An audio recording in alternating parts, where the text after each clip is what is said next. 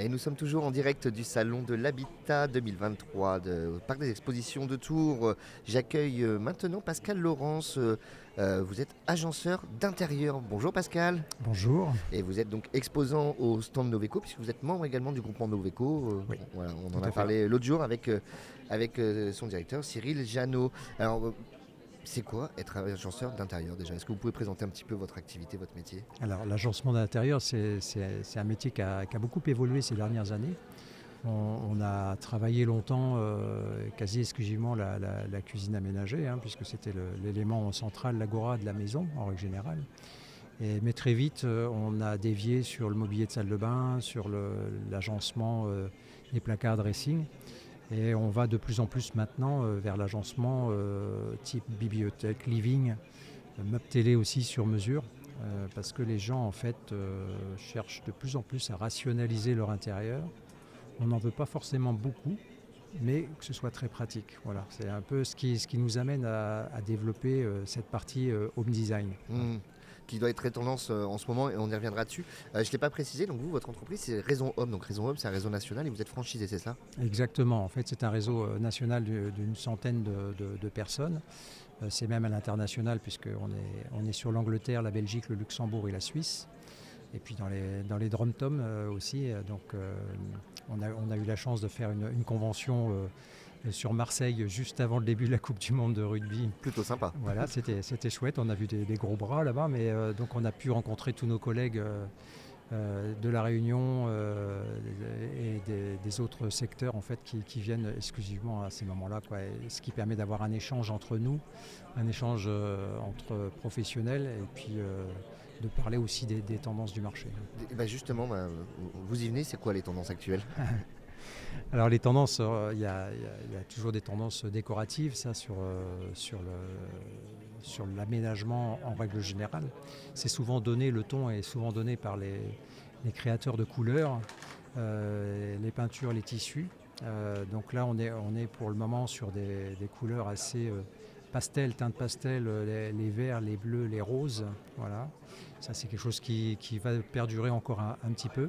On a, on a passé une période de noir là pendant un moment. Alors, je ne sais pas si c'était dû au Covid, mais bon, c'est euh, là, là, je pense qu'on on sort un petit peu du noir et les gens veulent un petit plus de couleurs. Plus de couleurs aujourd'hui. Euh, ça, c'est indéniable. Ça, c'est sur la partie euh, décoration. Puis après, c'est sur la partie agencement. Euh, les- les- on a, on a vra- une vraie tendance de, de rationalisation de l'intérieur. On ne va pas encore parler forcément de feng shui, mais les gens veulent dégager, désencombrer en fait leur intérieur. Donc c'est pour ça que là, on- nous, on peut intervenir en rationalisant les rangements. Euh, parce que le, le- le désencombrement, c'est quelque chose, c'est- une vraie tendance de fond qui est en train de se mettre en place. Euh, on voit les, les- les- les- les intérieurs de toute façon qui se sont ouverts, hein, les, cuisines ouvertes, Ouais, maintenant c'est quelque ouais. chose de très récurrent. Et, euh, et du coup, euh, ça c'est quelque chose qu'on va retrouver également pour la salle de bain pour, euh, et pour le- le- les, les parties de, des Ouais, l'envie de donner un peu d'air et voilà, d'avoir Ouais. de la surface un peu libre.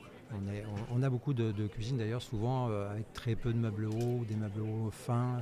On allège vraiment l'ensemble pour rationaliser là où c'est pratique en fait, tout Mmh. simplement. Oui, bah vous, vous, bah, vous exercez votre métier depuis 20 ans dorénavant. En effet, ça a dû complètement changer. On, était moins fo- focus sur notre intérieur auparavant. J'ai l'impression qu'en ce moment, on a, besoin aussi de, voilà, bah, de se sentir un peu bien chez soi, d'avoir son petit cocon. C'est exactement ça.